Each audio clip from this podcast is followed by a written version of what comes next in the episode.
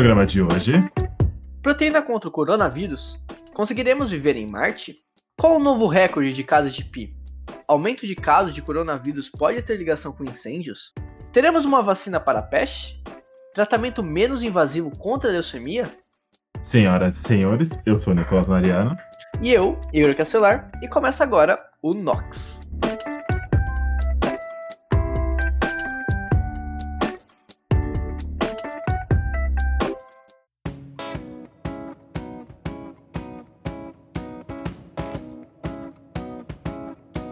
O Nox Podcast é uma iniciativa de alunos do Instituto de Química da USP para levar ciência e o que anda acontecendo na universidade pública para todos, em especial aos não cientistas.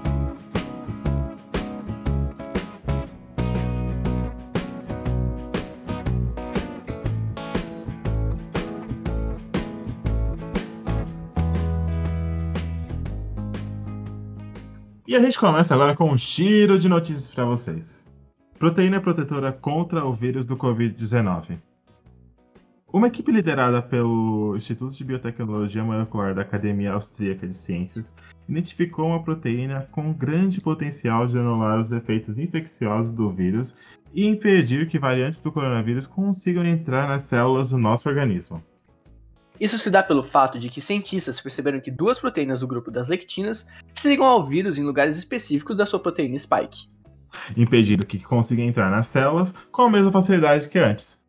E mesmo que consiga, quando essa região do microorganismo é alterada, os efeitos que eram para ser infecciosos Deixam de ser. e, consequentemente, deixam de causar problemas ao hospedeiro.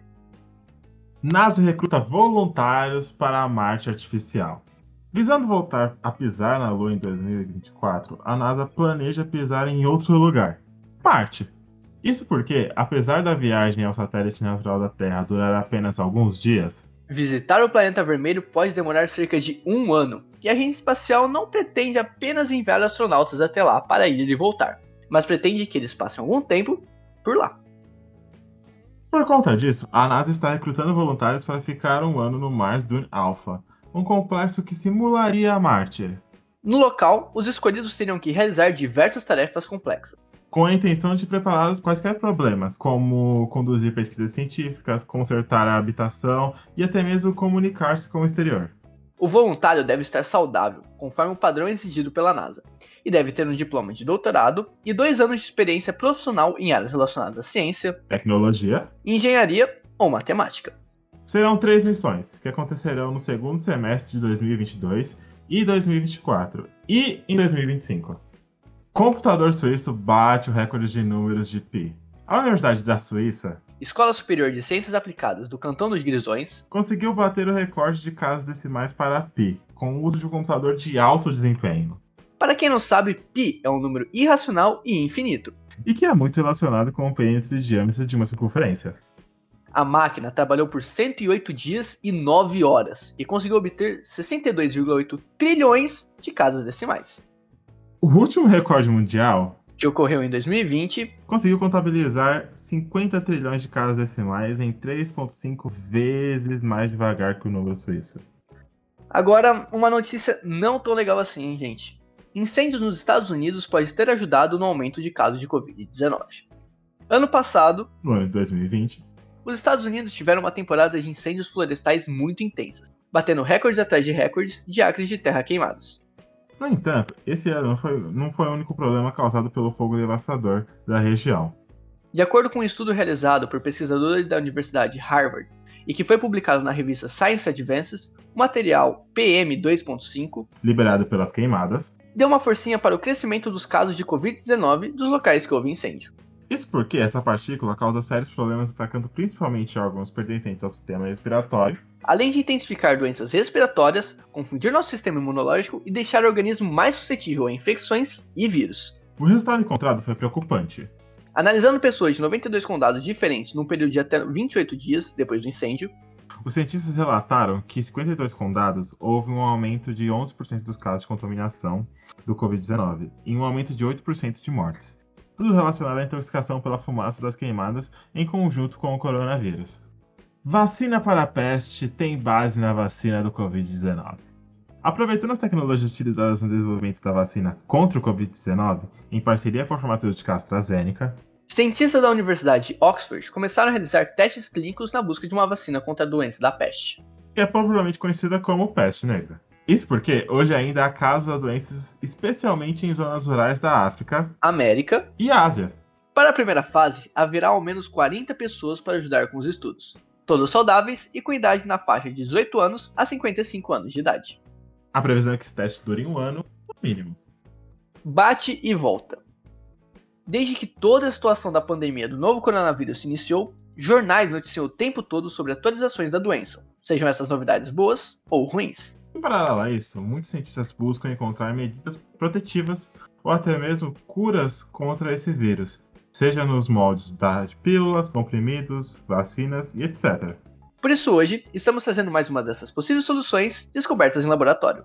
Uma pesquisa liderada pelo Instituto de Biotecnologia Molecular da Academia Austríaca de Ciências buscou entender como o vírus consegue entrar nas nossas células. E bom, isso ocorre através de um mecanismo chamado de glicosilação, que consiste na formação de um revestimento de açúcar em locais específicos na proteína spike do SARS-CoV-2, e que auxilia ao vírus a realizar sua entrada em nossas células. Depois disso, durante o estudo, os cientistas relataram que um grupo de proteínas conhecidas como lectinas poderiam se ligar aos nossos locais específicos de glicolização, atrapalhando assim a formação do revestimento de açúcar e, consequentemente, a entrada do vírus nas células.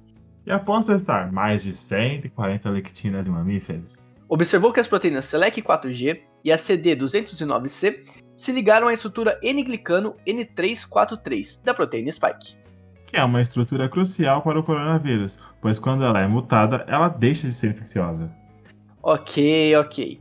Eu sei que usamos muito termos de palavras difíceis. Então, vamos explicar isso de uma forma um pouco mais simples e menos científica.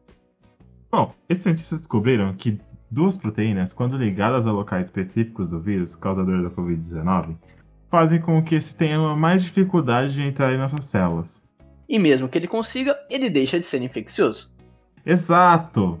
E eu não sei se vocês acham, mas avanços descobertos como esses são de se aplaudir e de aumentar ainda mais a nossa esperança de que o fim da pandemia está de fato chegando. Bem, agora a gente vai para o Aconteceu na USP. Mas na USP, o que rola dentro da comunidade científica e, a, e que a gente não vê? O que vem sendo pesquisado em seus laboratórios? Bom, hoje trazemos um trabalho feito por pesquisadores do Departamento de Farmacologia do Instituto de Ciências Biomédicas, o ICB, e da Faculdade de Medicina de Ribeirão Preto, a FMRP, que foi publicado na revista Cellular Oncology, da Spring Nature. O projeto foi coordenado pelo professor João Agostinho Machado Neto, biólogo e pós-doutor em clínica médica, e conduzido pelo pesquisador Jean Carlos Lipreri da Silva, primeiro autor do artigo, e por Juan Luiz Coelho Silva e Fabílio Traina. O projeto dos pesquisadores se trata de um tratamento para leucemia mieloide. A leucemia mieloide aguda, LMA, é uma doença que afeta os leucócitos, isto é, os glóbulos brancos do sangue. A doença começa sua evolução na medula óssea, onde ela passa a substituir células do sangue por células do sangue cancerosas sendo o transplante de medula obrigatório para o tratamento. Quanto ao trabalho, foi realizada uma pesquisa através de banco de genes, no caso o The Cancer Genome Atlas, TCGA. Os pesquisadores construíram uma biblioteca de genes. E através dessa pesquisa, eles conseguiram identificar os genes que têm maior predisposição para os piores diagnósticos de avanço da doença. Dentre os genes encontrados, eles escolheram o EZR, que é um gene codificador da exerina que é uma proteína citoesquelética que atua como um marcador de evolução da doença. A exerina, além da função citoesquelética em ligar filamento de actina, atua como uma das proteínas que possibilitam o movimento circular e na manutenção da morfologia e estrutura da superfície celular. Ao testar inibidores de expressão do gene em células humanas in vitro, os pesquisadores perceberam que a inibição foi capaz de reduzir a proliferação celular e levar à morte das células leucêmicas. Os pesquisadores admitem que existem ainda muitos passos para que esse composto inibidor se torne de fato um tratamento medicamentoso para a leucemia mieloide. Lembrando que a leucemia mieloide aguda é uma doença com prognóstico terrível, muitas vezes levando o paciente a óbito mesmo com tratamento. Mas que esse resultado in vitro se torna base para um importante avanço no tratamento dessa doença e possíveis prognósticos melhores. Sobre a USP e suas aventuras e desventuras, por hoje é só, pessoal. Se quiser ver um pouco mais do que a Universidade de São Paulo vem fazendo, dá uma passadinha no site jornal.usp.br. Lá você vai encontrar o trabalho incrível dos nossos pesquisadores. Agora a gente tem uma divulgação para fazer para vocês. No dia 16 de agosto de 2021, a FUVEST abriu as inscrições para o seu vestibular que selecionará estudantes para as matrículas na Universidade de São Paulo. Então, se você tem interesse em entrar na instituição, não perca o prazo e corra para garantir a sua vaga no processo seletivo. As inscrições encerram no dia 1 de outubro. Lembrando que a primeira fase ocorre dia 12 de dezembro. E caso você obtenha sucesso nela, a segunda fase será dia 16 e 17 de janeiro. Então, boa sorte! Isso é tudo o programa de hoje. Muito obrigado por sua audiência e não se esqueça de seguir a gente no Facebook, Twitter e Instagram. É só pesquisar Nox Podcast e fique por dentro dos próximos episódios. Eu sou Nicolas Mariano. E eu, Igor Castelar. E vemos vocês no próximo episódio. Tchau! Tchau! Siga a gente no Facebook, Twitter e Instagram, arroba Nox Podcast, e fique por dentro dos próximos episódios. Eu sou a Laura Rezende e vemos vocês nos próximos episódios. Tchau!